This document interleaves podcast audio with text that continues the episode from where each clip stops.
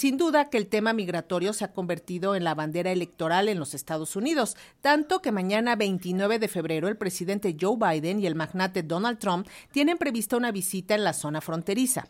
Biden visitará Brownsville, Texas, mientras que el expresidente se prevé que pronuncie un discurso en Eagle Pass, en la misma entidad, cuyo gobernador republicano instrumenta una política feroz contra los migrantes. Y para conversar sobre este tema, hacemos contacto telefónico con el doctor Emilio López Reyes, experto en temas de migración y académico de la Universidad Autónoma del Estado de Chihuahua. Doctor, ¿cómo está? Bienvenido, buenas tardes. ¿Qué tal? Buenas tardes. Pues muy contento este, por, la, por la invitación nuevamente y preocupado y este, atentos ante, esta, ante esta visita eh, de los candidatos a la, a la frontera, este, sobre todo por esta petición que ya hizo Joe Biden.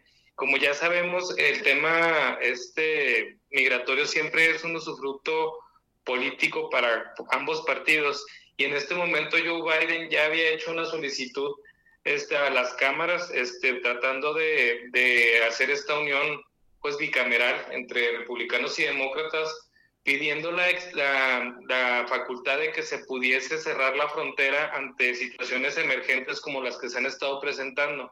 Entonces, esto es, es un instrumento político que le daría la facultad a cualquiera de los dos presidentes para hacer cierre de fronteras cuando ellos los, lo consideren este prudente y esto generaría pues bastantes eh, consecuencias e implicaciones para pues no solo la zona fronteriza, sino también el trayecto. Este, como hemos visto, pues recientemente eh, ha continuado los flujos migratorios, pero no las largas estadías. Entonces ya había generado otra dinámica migratoria, sobre todo de finales del 2023 al 2024, la aplicación CBP, y esto nuevamente pues, nos pone en esa situación de a la espera constante de qué es lo que va a pasar, ¿no? Este, sin embargo, pues tanto este, su servidor como algunos colegas estamos pendientes de que se venga una situación similar a como ocurrió en 2018.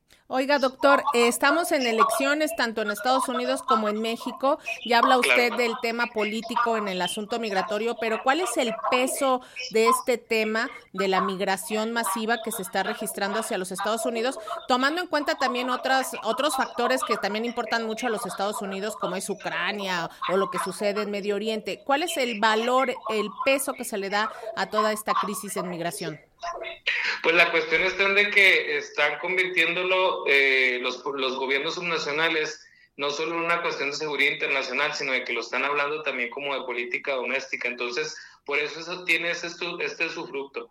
Tengo un colega en la Universidad de Texas con el que estoy dando una clase que, este binacional, él es el, profesor Jeremy Lack, que algo que, que siempre expone está en que lamentablemente las medidas anti-inmigración en Estados Unidos, sobre todo en estados como Texas y Arizona, siempre son populares. Entonces, esto que están haciendo, esta visita, obviamente que, que, están haciendo ambos candidatos, lo están haciendo con una intención de prueba, de ver cuántos seguidores tienen, sin importar de qué partido sean y cuáles son las medidas que se van a llevar a cabo. Entonces, obviamente tiene un usufructo político muy, muy fuerte. También, como menciona usted, eh, no hay que olvidar de este lado, también es año electoral y pues el discurso acá ha sido muy distinto, ¿no? Acá todavía se habla de cuestión de derechos humanos, de cuestión de migración segura y regular, cuando pues llevamos casi 10 años y ya nos vamos este, haciendo como por cohorte, pues una situación de crisis constante, ¿no? Han estado cambiando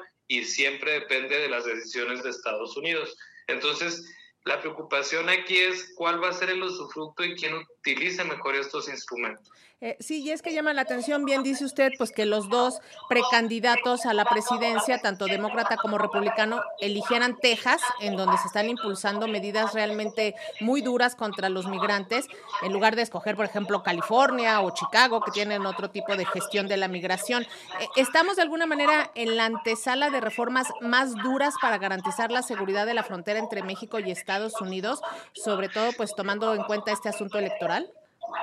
Yo lo que considero es que eh, van a ser eh, similares a las que se han estado aplicando por cuestiones temporales. A mí la preocupación que me da esto de, la petición que hace Biden es que sin importar quién quede, pues es la posibilidad de nuevamente cerrar, tener como una posibilidad de, hacer el título 42, ¿no? Cierres este eh, con, con, posibilidad de, no solicitud de asilo, lo cual haría nuevamente pues esta antesala o, o contención en México, que es lo que nos mantuvo durante el 2018 y el 2022 pues con poblaciones que permanecían por mucho tiempo y que estaban pues en la total este pues incertidumbre de si iban a continuar sus casos.